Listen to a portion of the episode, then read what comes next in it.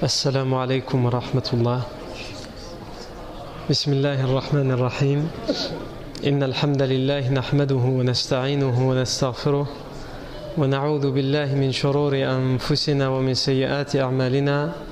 من يهديه الله فلا مضل له ومن يضلل فلا هادي له وأشهد أن لا إله إلا الله وحده لا شريك له وأشهد أن محمدا عبده ورسوله صلى الله عليه وآله وسلم. يا أيها الذين آمنوا اتقوا الله حق تقاته ولا تموتن إلا وأنتم مسلمون. يا أيها الناس اتقوا ربكم الذي خلقكم من نفس واحدة وخلق منها زوجها وبث منهما رجالا كثيرا ونساء واتقوا الله الذي تساءلون به والأرحام إن الله كان عليكم رقيبا. يا أيها الذين آمنوا اتقوا الله وقولوا قولا سديدا. يصلح لكم أعمالكم ويغفر لكم ذنوبكم. ومن يطع الله ورسوله فقد فاز فوزا عظيما.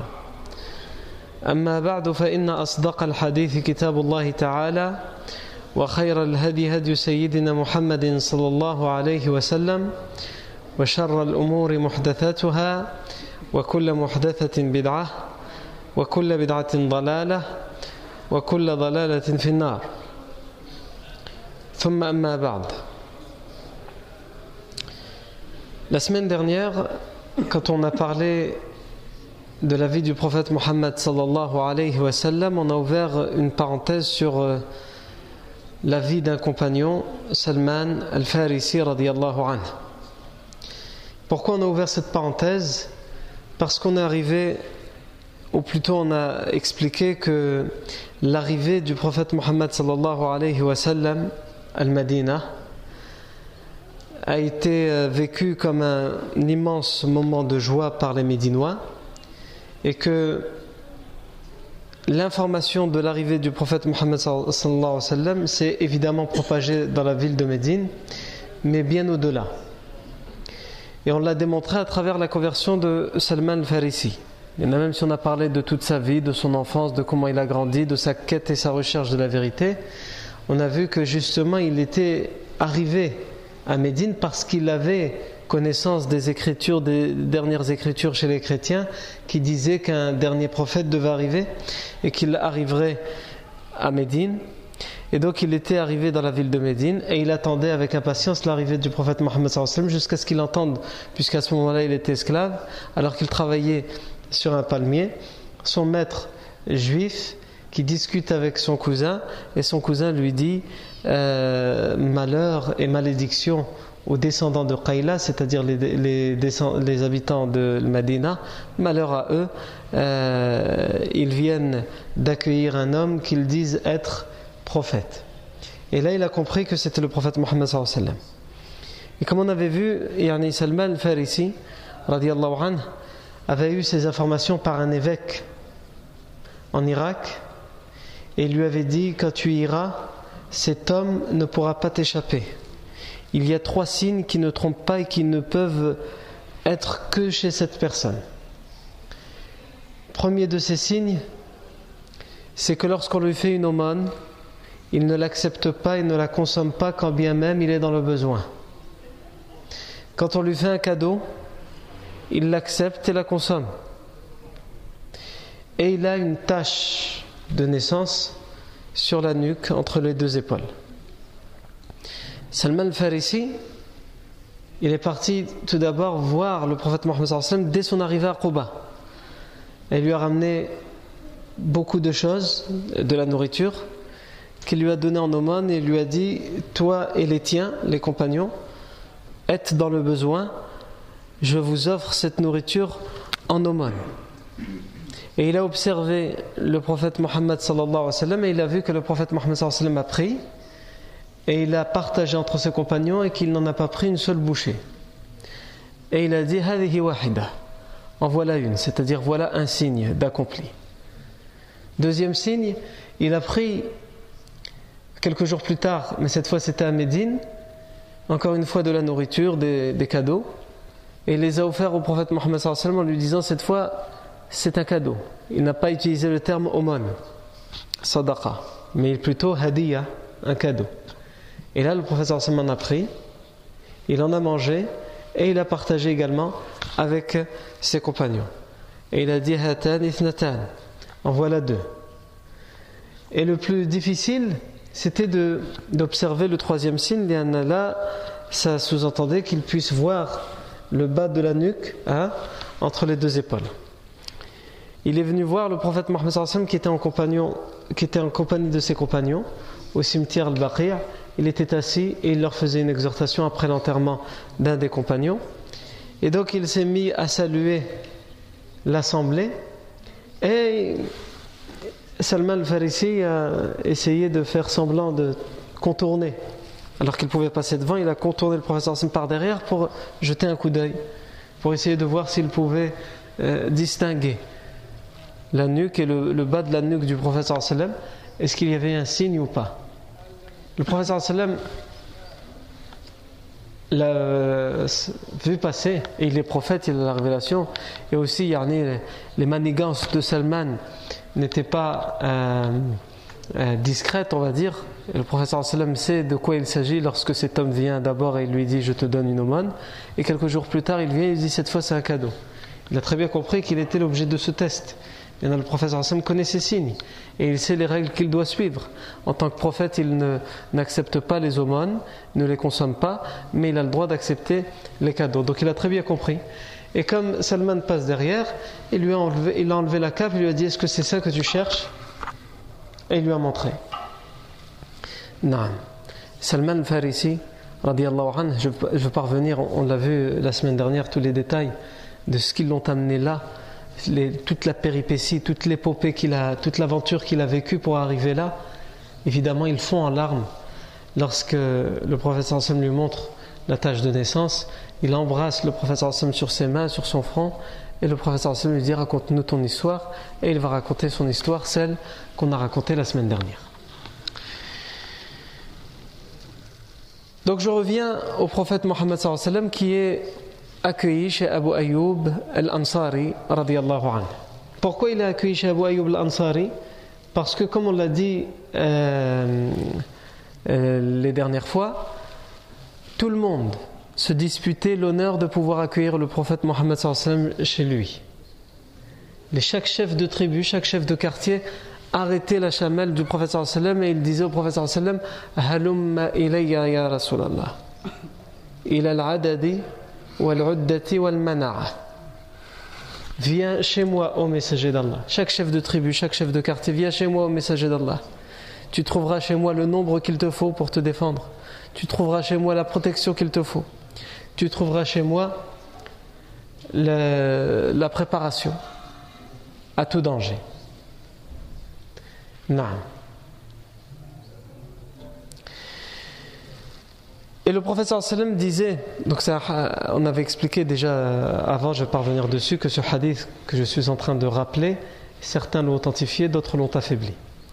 Le professeur sallam disait à propos de sa chamelle, Da'uha fa'innaha ma'mura. Ou dans certaines versions, Khallu sabilaha fa'innaha ma'mura. Laissez la chamelle, ne la tenez pas, parce qu'elle a des ordres, elle suit des ordres. Laissez-la suivre son chemin, elle suit des ordres. Non.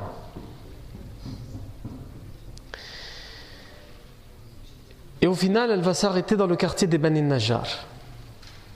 Dans le quartier des Bani Najjar. La chamelle du prophète Mohammed va s'asseoir. Et donc tout le monde voudra euh, lâcher un soupir de, de satisfaction, surtout dans ce quartier. Mais elle est hésitante, elle se relève. Et elle fait demi-tour, elle fait quelques pas, elle s'arrête et finalement elle revient au premier endroit pour s'asseoir définitivement. Évidemment, le quartier des Bani Najjar est en liesse. La chamelle a suivi l'ordre qui lui est venu d'Allah et l'ordre qui lui est venu d'Allah, c'est le quartier des Bani Najjar.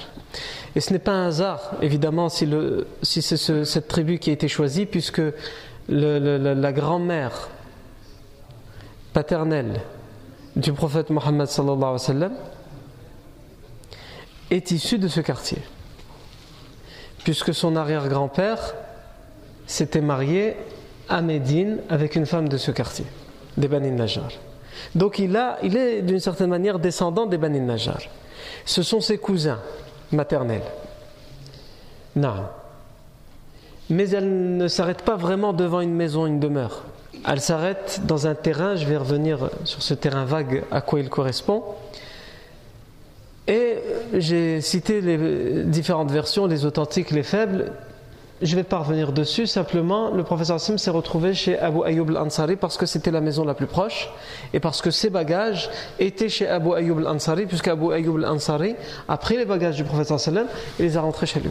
Et le professeur Sallam a dit, puisque tout le monde, dans le quartier des Bani Najjar, il y a plusieurs personnes qui habitent là, tout le monde voulait accueillir le professeur Sallam chez, chez soi, et le, professeur Sallam a dit Al-mar'u Al-mar'u L'individu doit être avec ses bagages.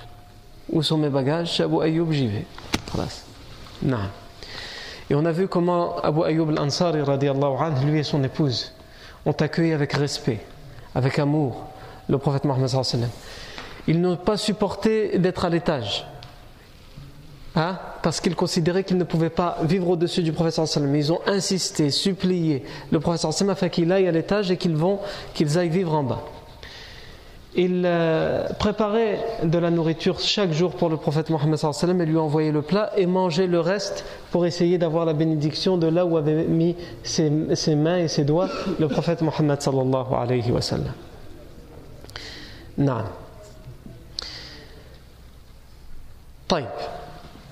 Qu'est-ce que le professeur Sam fait pendant ce séjour chez Abu Ayyub al-Ansari? Il reçoit les personnes qui veulent le rencontrer.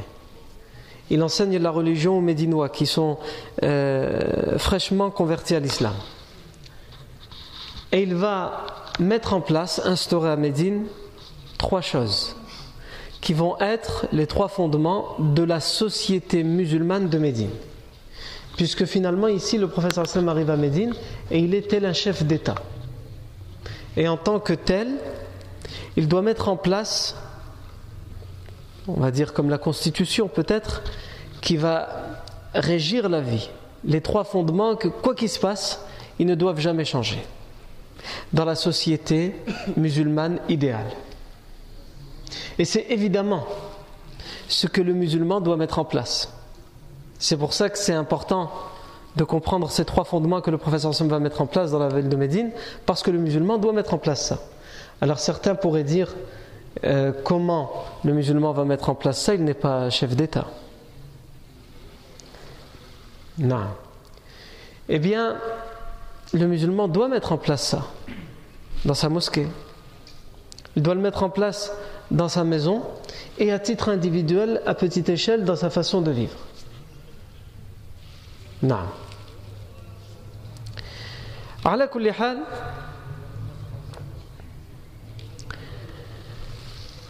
La première chose que le prophète Mohammed va mettre en place, c'est la construction de la mosquée, ce qu'on appelle le masjid nabawi, la mosquée prophétique, la mosquée du prophète Le masjid nabawi. Où il va la construire? Eh bien évidemment, il va la construire là, exactement à l'endroit où s'est arrêtée, s'est assise sa chamelle. À quoi correspondait cet endroit? C'est un terrain dans la tribu des Bani Najjar, comme on l'a dit. Un terrain dans lequel il y avait plusieurs choses. Il y avait tout d'abord, les hadiths nous disent qu'il y avait un mirbad. Qu'est-ce qu'un mirbad? Un mirbad, ça peut vouloir dire deux choses. Ça peut vouloir dire un endroit, un enclos où on fait stationner, où on attache les chameaux, les montures. Ça peut être aussi un endroit que les euh, Arabes de l'époque utilisaient pour euh, mettre par terre en les dates qu'ils venaient euh, tout juste de récolter pour qu'elles sèchent. Donc il y avait cet endroit, le Merbad, dans ce terrain. Il y avait également des palmiers, des troncs de palmiers asséchés, des, des palmiers qui ne donnaient plus de date. Il y avait également des, pierres des ruines d'une maison, d'une ancienne maison qui n'existait plus, il n'en restait que des ruines. Il y avait également un arbre qu'on appelle l'Arqad. Et enfin, il y avait quelques tombes très anciennes qui appartenaient à des idolâtres, qui étaient presque effacées, mais on savait qu'il y avait là des tombes très anciennes. Cet endroit est donc dans le quartier des Bani Najjar. Et lorsque la chamelle s'était arrêtée à cet endroit-là, le professeur Sam avait dit C'est ici, si Dieu le veut, notre demeure. Donc c'est là que le professeur Sam va construire à la fois la mosquée, Al-Masjid Nabawi, et il va construire là où il vit, c'est-à-dire les chambres, ce qu'on appelle le les chambres de ses épouses. Au début, il n'y en aura que deux. Au moment où la, mosquée sera construite, il n'y aura que deux, puisqu'à ce moment-là, le professeur Sam est marié à Saouda bint Zam'a. Et il vient de demander en mariage, et le mariage va être conclu euh, à Médine. Il vient de demander en mariage à la Mecque juste avant de partir.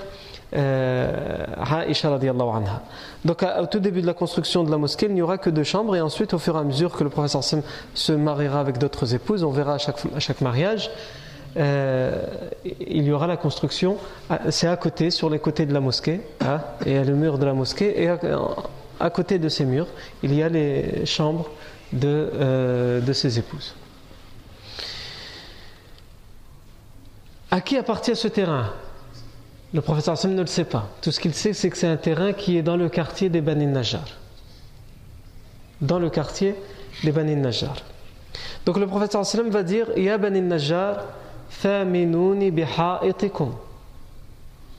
Ô vous les Bani Najjar, donnez-moi le prix de votre terrain. Donnez-moi le prix. Et ils vont lui dire La wallah, la natlubu thamanahu illa illallah. Les Bani Najjar lui répondent Non par Allah, jamais nous ne, demanderons son prix si ce n'est à Allah. C'est-à-dire, si, on demande quelque chose, c'est d'être récompensé par Allah. Prends-le. Mais le professeur refuse et donc il va chercher à savoir à qui exactement parmi les Bani Najjar appartient ce terrain. Il va découvrir que ce terrain appartient à deux orphelins. C'est l'héritage de deux orphelins, deux orphelins sans père ni mère. Et c'est leur héritage. Et donc, ce sont deux, orphelins. L'un s'appelle Sahl et l'autre s'appelle euh, Suhail. Et ils sont sous la tutelle du compagnon As'ad ibn Zurara, radiyallahu anhu. Je n'ai pas besoin de vous rappeler qui est As'ad ibn Zurara. On a parlé de lui euh, à différentes reprises, en particulier lorsqu'on a parlé des premiers Médinois convertis à l'islam. Il est un chef de quartier, un chef de tribu qui va tout de suite se convertir à l'islam et toute sa tribu va le suivre. Il va donner l'ordre à sa tribu de se convertir à l'islam et ils vont le faire. Non. Par la cause de Mus'hab ibn Umayr, le compagnon Mus'hab ibn Umayr, radiallahu anhu. Euh, As'ad ibn Zurara a laissé deux orphelins sous sa tutelle. Donc le professeur Sam va voir ces deux orphelins, Sahl et Suhail, en leur demandant combien ils demandent en échange de la vente de leur propriété de ce terrain. C'est leur propriété. Et ils vont lui répondre, ces deux orphelins, malgré leur jeune âge et malgré leurs besoins, ils sont orphelins, ils vont dire Nahabuhu laka ya Rasulallah. Nous te le donnons au messager d'Allah ne nous donne rien, ne nous donne rien en échange. Mais le professeur Sallam refusera catégoriquement, comme c'était son habitude, de le prendre gratuitement, parce que même s'il va l'utiliser pour la mosquée, il y a des, endroits où des chambres sont construites, donc il va les utiliser à titre personnel. Et lorsque le professeur Sallam utilise quelque chose à titre personnel, il n'accepte pas de ne pas payer. Et c'est une sunna qu'il nous enseigne. C'est une sunna qui nous enseigne. Il a besoin de quelque chose, il demande, mais en échange, il donne le prix. Chaque chose se mérite, chaque chose se paye. C'est-à-dire que le professeur sallam sait que les gens veulent lui faire ses cadeaux. Ils veulent lui faire honneur de lui donner certaines choses. Mais il ne, profite pas de ses privilèges. Et le professeur sallam n'avait pas besoin d'éditer une loi pour ça. Il refusait les privilèges même s'il méritait tous les privilèges parce qu'il était le meilleur des hommes et le dernier et le meilleur des prophètes. Mais il refusait ses, il refusait ses privilèges sans forcément éditer de loi, même si on voit que nous en France aujourd'hui, une loi est en cours de rédaction pour euh, que les députés ne se permettent plus les privilèges qu'ils se sont toujours permis pendant, dans la Ve République, c'est-à-dire embaucher euh, de manière réelle ou fictive, plutôt fictive, euh, leurs proches, que ce soit les épouses ou les enfants, etc., etc. Et bien sûr, et si on peut doubler le salaire, puisque ils ne payent pas de leur poche, c'est la caisse publique, donc s'ils peuvent doubler le salaire, et donc tout leur revient, puisque finalement c'est à leurs épouses, à leurs enfants, tout va bien. Je pense qu'on n'a pas besoin de donner de nom, ils sont euh, connus. Non. le prophète donne le prix. Comme il l'avait fait avec Abu Bakr Siddiq radiallahu anhu. Comme, il l'avait fait avec Abu Bakr Siddiq anhu, lorsque Abu Bakr Siddiq, pendant des mois, avait préparé deux montures. Il les avait nourries et il les avait câlinées, soignées parce qu'il voulait les utiliser pendant l'immigration.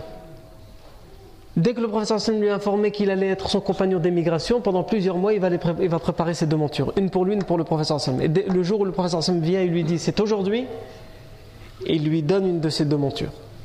Il lui dit Tiens, Ya Rasulallah, je l'ai préparé pour toi pendant des mois. Le professeur Hassan va lui répondre Na'am, walakin bithaman. Oui, mais avec son prix. Et il va la payer malgré le fait que Abu Bakr Siddiq refuse, le professeur va la payer. Et il fait la même chose avec ses deux orphelins. C'est leur propriété elle est gardée par celui qui, est leur tuteur, c'est-à-dire Asad ibn Zurara, jusqu'à ce qu'il soit, entre guillemets, majeur, même si la majorité à l'époque c'était pas forcément 18 ans, mais jusqu'à ce qu'ils atteignent leur majorité, leur maturité, ils pourront, Yarni, euh, faire ce qu'ils veulent de leur terrain. Le professeur Sam leur donne le prix pour qu'ils conservent, même s'ils ne conservent pas le terrain, ils conservent la valeur du terrain. Donc ils l'achètent. Ensuite, le prophète alayhi wassalam, va ordonner qu'on euh, range cet endroit, qu'on aplatit l'endroit, il qu'on en fasse un terrain plat.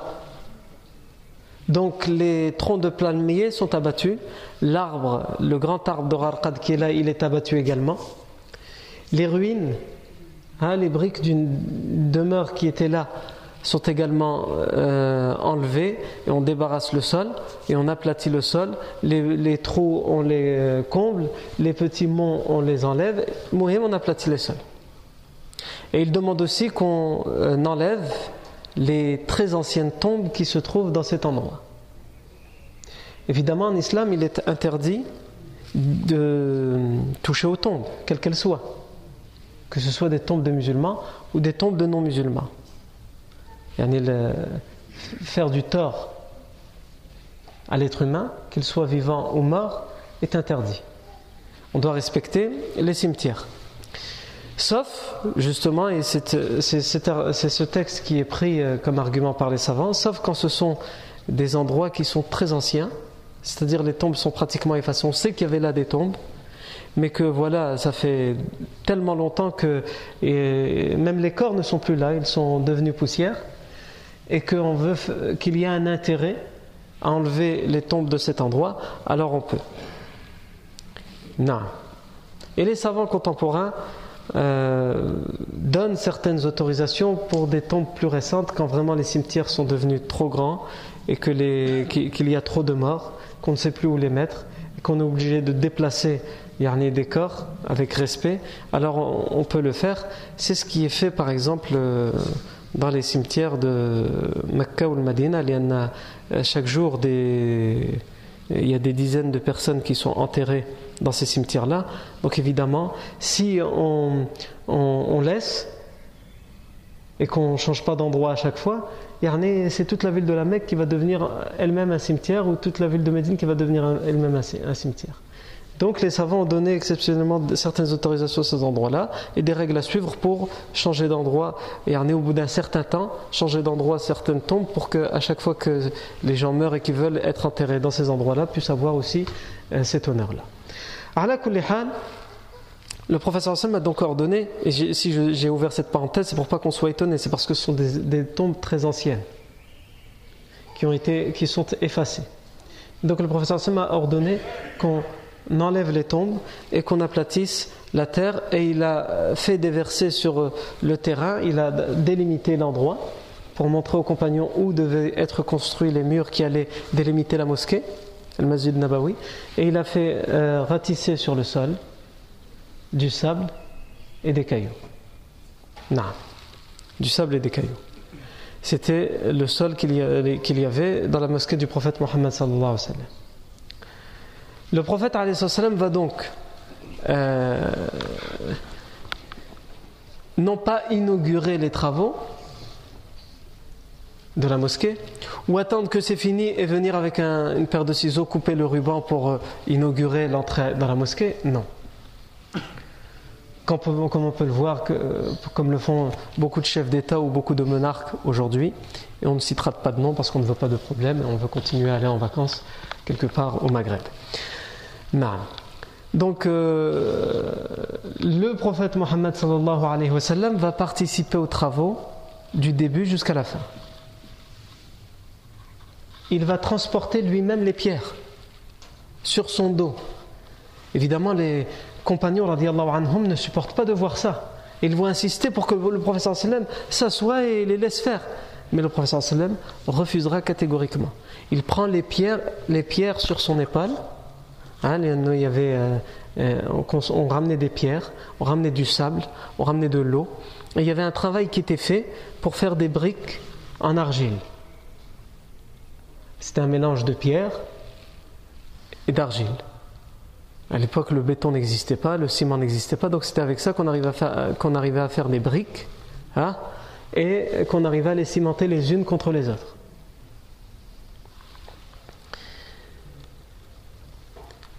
Ici, il y a un compagnon qui est originaire d'un endroit dans la péninsule arabique qu'on appelle Yamama et qui est spécialiste, on va dire, de ce travail, de faire des briques. Les compagnons, pour la plupart, ce n'est pas leur travail. Ce sont soit des bergers, soit des agriculteurs. Et là, donc ils font, ils se forment dans le tas, sur le tas, ils essaient de faire ce qu'ils peuvent. Donc c'est des briques, ils font des briques, mais ce n'est pas un travail parfait. Par contre, le professeur Salman remarque que parmi les compagnons, il y a un compagnon originaire de l'Yamama. Il est très compétent pour ça. Il connaît les mesures exactes, il sait mélanger convenablement pour donner une pâte qui va vraiment coller les briques et faire les briques convenablement. Il les dispose de la meilleure manière pour qu'elles sèchent au soleil, etc. Donc il va, il va dire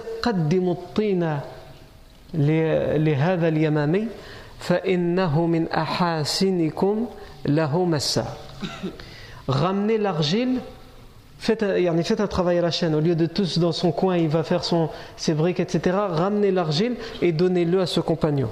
Parce qu'il est le meilleur dans le mélange et dans la, fabrication des briques. Ensuite, le prophète Mohammed alayhi entonnait des refrains, des poèmes pendant qu'il travaillait. Et les versions nous rapportent qu'il disait par exemple Allahumma la aishu illa aishu al-akhirah faghfir lil ansar wal muhajira. Allahumma la aish illa aishu al-akhirah. Tout en travaillant et en transportant les pierres, il disait Oh Seigneur, il n'y a de vie que la vie de l'au-delà. La véritable vie, c'est la vie de l'au-delà. Pourquoi il dit ça? Pourquoi il utilise ces termes-là? Parce que les compagnons lui disent Arrête, Ya Rasulallah, porte pas les pierres, tu vas te fatiguer, laisse-nous, nous, on va se fatiguer. Et donc c'est une manière de leur répondre Allahumma la illa Oh Seigneur, il n'y a de vie, c'est-à-dire il n'y a de véritable vie, de repos, de pause, que dans le delà. Maintenant, c'est pour travailler, pour œuvrer.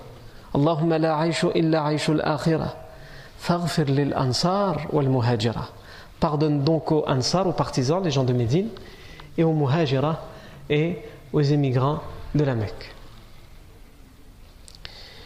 On rapporte également qu'il disait هذا الحمال il prenait les pierres et il disait هذا الحمال لا حمال خيبر هذا هذا أبر ربنا وأطهر هذا الحمال لا حمال خيبر ce que nous transportons هذا الحمال لا حمال خيبر ce n'est pas, ça, ne vient pas de Khaybar. Khaybar, on en reparlera plus tard, Inch'Allah, en détail, c'est une forteresse juive euh, à l'extérieur, mais limitrophe de Médine, qui appartient à Médine, mais qui est à l'extérieur de la ville de Médine. Et elle est connue, cette ville, comme on le verra plus tard, pour être une ville, euh, une forteresse fertile. Beaucoup de dattes, beaucoup de fruits. La terre de Khaybar, elle donne beaucoup. Et donc le professeur dit ce que nous transportons, ce n'est pas ce que ça ne vient pas de Khaybar. Parce qu'à l'époque, Khaybar, ça insinue, ça signifie, ça implique la vie d'ici-bas. Les plaisirs de la vie d'ici-bas, les récoltes, les fruits mûrs, etc. Donc il dit ce que nous transportons là, c'est pas la, vie d'ici-bas. C'est pas pour gagner la vie d'ici-bas, mais c'est pour gagner la vie de l'au-delà. C'est ce qu'il veut dire à travers cette métaphore.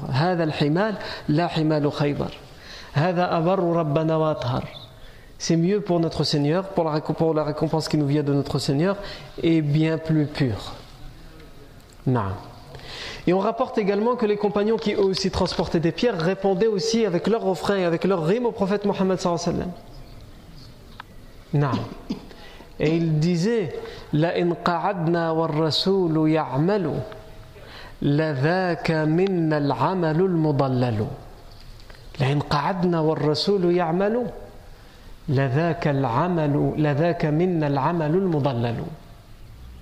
Si nous restons assis alors que le prophète lui-même travaille pour construire la mosquée, alors nos œuvres à nous, notre action à nous, ce seront vraiment des actions vaines et des actions perdues.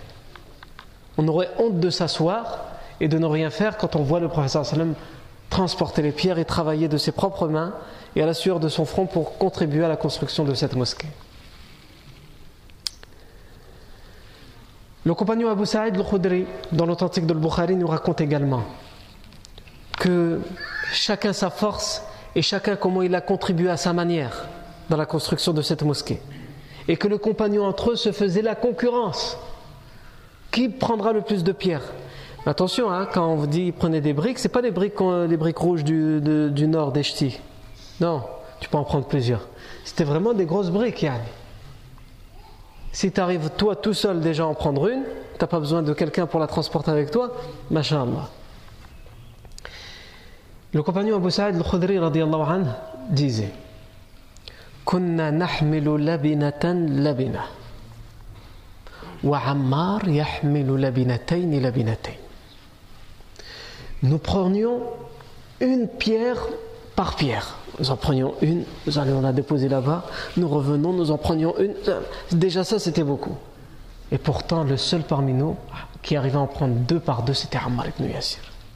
Ammar ibn Yassir, anhu, il prenait deux pierres tout seul, et à chaque fois, c'est pas une fois pour montrer qu'il était fort, et après c'est tout, il était arrêté, il pouvait plus rien faire. Hein? Non, il prenait deux, il revenait, il prenait deux, il revenait, il prenait deux. Personne n'arrivait à faire comme lui. Et Abu Sa'ad al-Khudri, donc il y avait les allers-retours. Abu Sa'ad al-Khudri nous, euh, euh, décrit cette scène. Ah, on voit des compagnons, donc, ils prennent une pierre, et, dans ce flux des compagnons, des allées-vient, il y a un compagnon parmi eux qui a deux pierres, c'est Ammar ibn Yasir. Et parmi eux, parce qu'il est parmi eux, il travaille, il y a le prophète Mohammed Abu Sa'ad al-Khudri dit à chaque fois que le prophète le voyait, il, il le croisait avec ses deux pierres. Hein c'était lourd et c'était des pierres qui venaient à peine de sécher, c'est un mélange d'argile, etc. Donc la personne se salissait avec de la poussière, etc. Il disait, euh, Abu Sa'id al-Khudri, dès que le professeur le voyait, il prenait sa main, le professeur ah, il essuyait la poussière qu'il y avait sur Ammar ibn Yassir. Il ne, le faisait qu'à Ammar. Pour montrer que lui, il méritait. Parce qu'il avait fait quelque chose de plus. Il méritait de sa part, de la part du professeur quelque chose de plus Il essuyait la poussière des vêtements de Ammar ibn Yassir tout en lui disant quelque chose qui allait arriver bien des années plus tard. Il lui disait Wayha Ammar, تقتله الفئة الباغية يدعوهم إلى الجنة ويدعونه إلى النار. Ammar ibn Yassir, sans trop comprendre ce que le prophète voulait lui dire, il se contentait de dire Ya Rasulallah, billahi min al-fitan. Qu'est-ce que ça veut dire? Le professeur Hassan lui disait tout en essuyant la poussière Wayha Ammar. Wayh en arabe, c'est une expression qui indique qu'on ressent de la douleur, du chagrin et de la tendresse pour la personne. Quand on dit Wayh à quelqu'un tout en citant son nom, c'est pour dire qu'on ressent pour lui de, la tendresse et en même temps du chagrin et de la douleur. Qu'on aime, qu'on est compatissant envers cette personne. Donc le Sam lui dit Wayha Ammar. Il sera assassiné, tué par le groupe rebelle. Alors que lui les appelle au paradis, eux ils l'appelleront à l'enfer. Ils appelleront Ammar à l'enfer. C'est un hadith qui est rapporté dans l'authentique de Bukhari. Et avant d'expliquer ce que le professeur Sam a voulu dire par là, il faut que euh, je dise tout de même que même si vous trouverez dans euh, Sahih al-Bukhari, comme je vous l'ai cité, certains savants ont remis en cause la dernière phrase et prétendent que c'est une ziyada qui n'est pas dans le Bukhari, même si on le trouve aujourd'hui édité dans le livre de Bukhari. Certains disent que c'est une erreur de certains rapporteurs après le Bukhari. Cet ajout à la fin, la dernière phrase, il les appelle au paradis et eux ils l'appellent à l'enfer. Certains disent que c'est un rajout qui est faible. Non.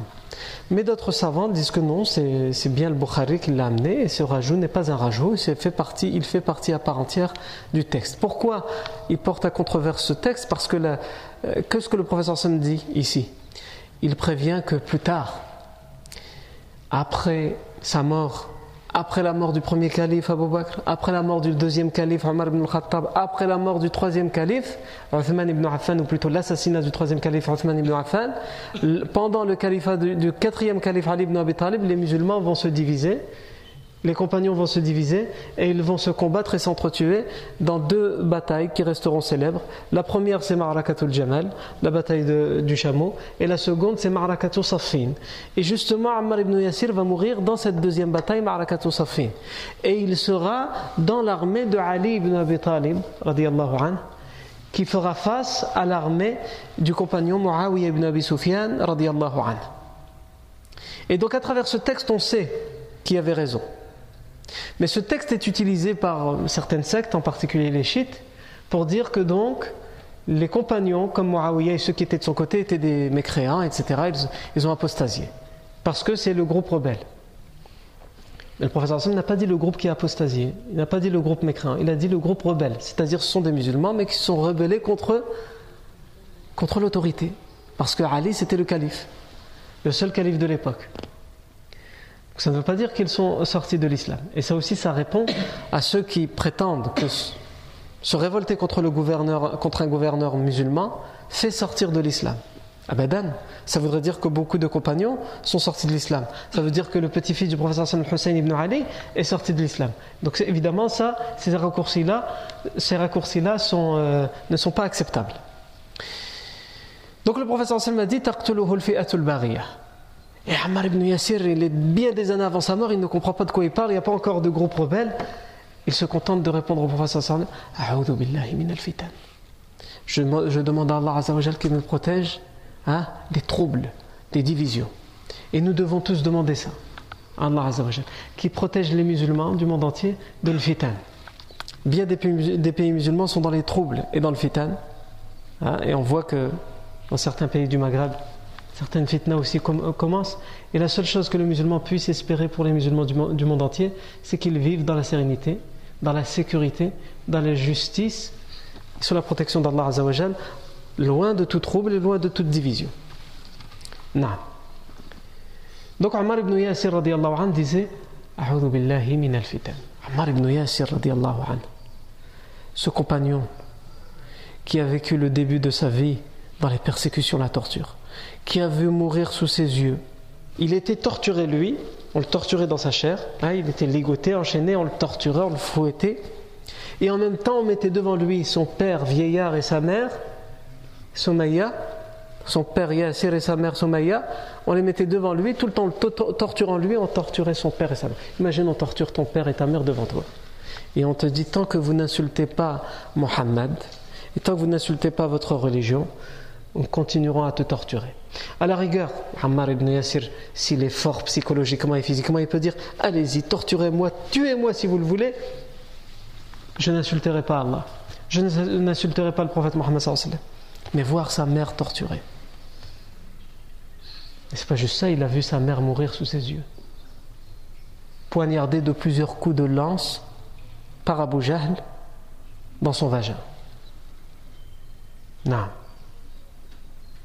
Tout comme il a vu son père, Yassir, torturé à mort sous ses yeux. Comme il n'en pouvait plus et qu'il voulait simplement une chose, c'est qu'on laisse ses parents tranquilles, il a été jusqu'à faire ce qu'on lui demandait. Il a insulté. Mais ses bourreaux lui disaient Ce n'est pas suffisant. Nous voulons que ton père et ta mère aussi ils insultent pour qu'on arrête de le torturer. Et donc eux, ils ont refusé. Et ils, ont, ils sont morts. Et Soumaïa la première femme martyre dans l'islam avec son mari. Et ils ont été torturés, c'est pas pendant une heure, hein. c'est pendant plusieurs jours, jusqu'à la mort. Sauf Ammar ibn Yassir qui a été euh, ensuite libéré. Il est venu en pleurant auprès du professeur sallam. Pourquoi il pleurait? Parce que son père est mort Parce que sa mère est morte? Non, il est venu en pleurant en disant pardon au messager d'Allah. Je n'en pouvais plus. Et j'ai été obligé de t'insulter. Pardonne-moi. Et c'est pour ça qu'il pleurait. Et le prophète sallam l'a rassuré en lui disant S'il recommence, recommence. Ne t'inquiète pas pour ça. Tu étais sous la contrainte. Et s'ils reviennent te prendre pour te torturer, recommence, insulte-moi. Si c'est pour te sauver, il n'y a pas de problème. L'islam ne te dit pas que tu ne dois pas insulter la religion si on te torture, etc. etc. Le prophète sallam, pendant les jours où ils étaient encore vivants, ses parents, qu'ils étaient torturés, qu'ils gémissaient de douleur, et qu'Abu Jahl, avec son arrogance, disait à insulte Mohammed et glorifie la statue et l'idole Hubal.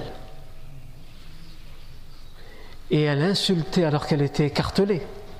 Elle insultait Hubal et elle demandait les salutations, les bénédictions d'Allah pour le prophète Mohammed. Et elle proclamait l'unicité d'Allah Le prophète passait à côté d'eux et il leur disait Sabran ala Yasir. Patience aux familles de Yasir, parce que vous avez rendez-vous avec le paradis. Votre destination, c'est le paradis. Ammar ibn Yasir. C'est de lui qu'on parle quand on parle de ce, de ce jeune compagnon qui transporte deux grosses pierres, pendant que les autres n'en transportent qu'une.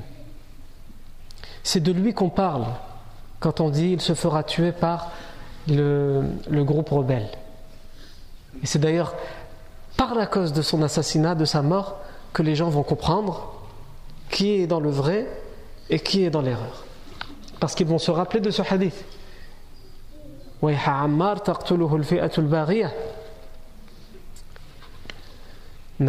Un jour, le professeur sallam dit à Ammar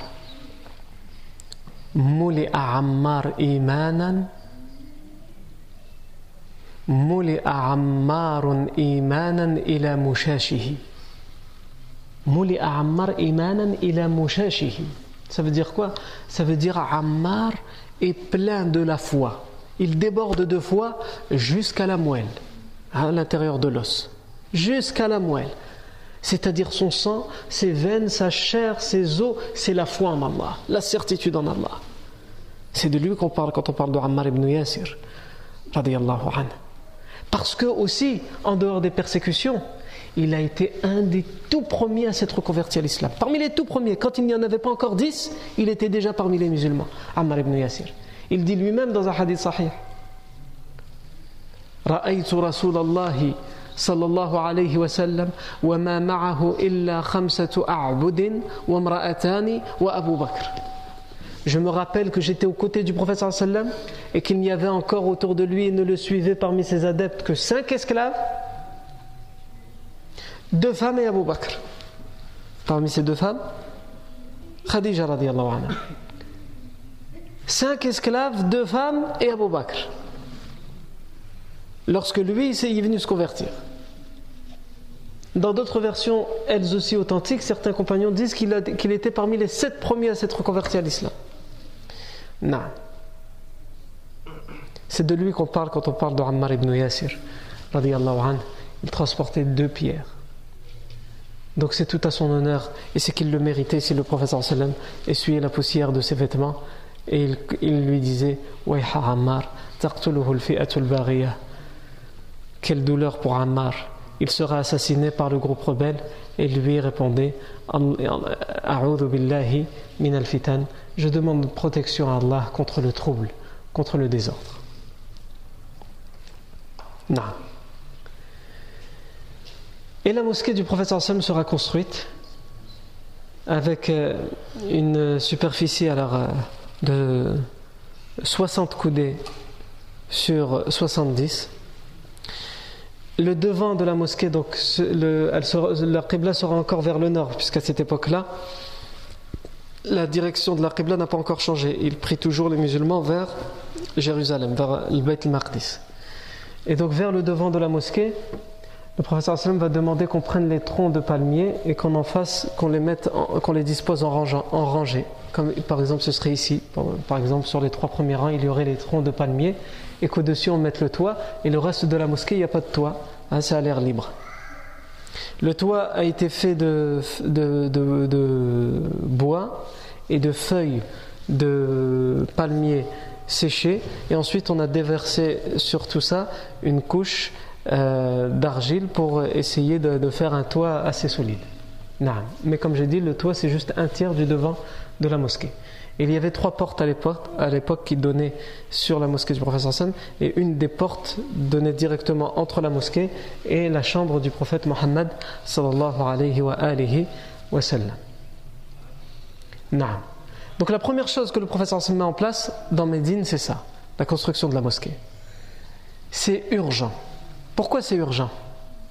Parce que ça fait 13 ans que les musulmans vivent à la Mecque et ils sont obligés de se cacher dans la demeure, comme on l'avait déjà dit, du compagnon Arqam ibn Abil Arqam pour prier et apprendre leur religion.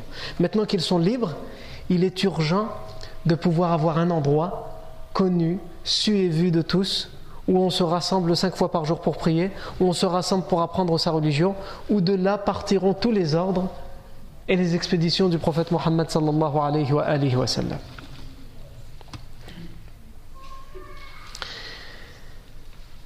Donc la première chose, c'est la construction de la mosquée. La mosquée ne servira pas uniquement à la prière. Elle servira comme un lieu d'activité sociale. Beaucoup de choses y seront faites. Et on parlera de cette utilité de la mosquée la fois prochaine et aussi de deux autres choses que le professeur Hassan va fonder. Les deux, premières choses, en, plus de la mosquée, de la construction de la mosquée que le professeur Hassan va mettre en place à Médine dès son arrivée, dès la fois prochaine, Inch'Allah tabaraka wa ta'ala. Barakallahu fikum pour votre attention. Subhanakallahu wa bihamdika, ashhadu an la ilaha illa ant, nastaghfiruka wa atubu.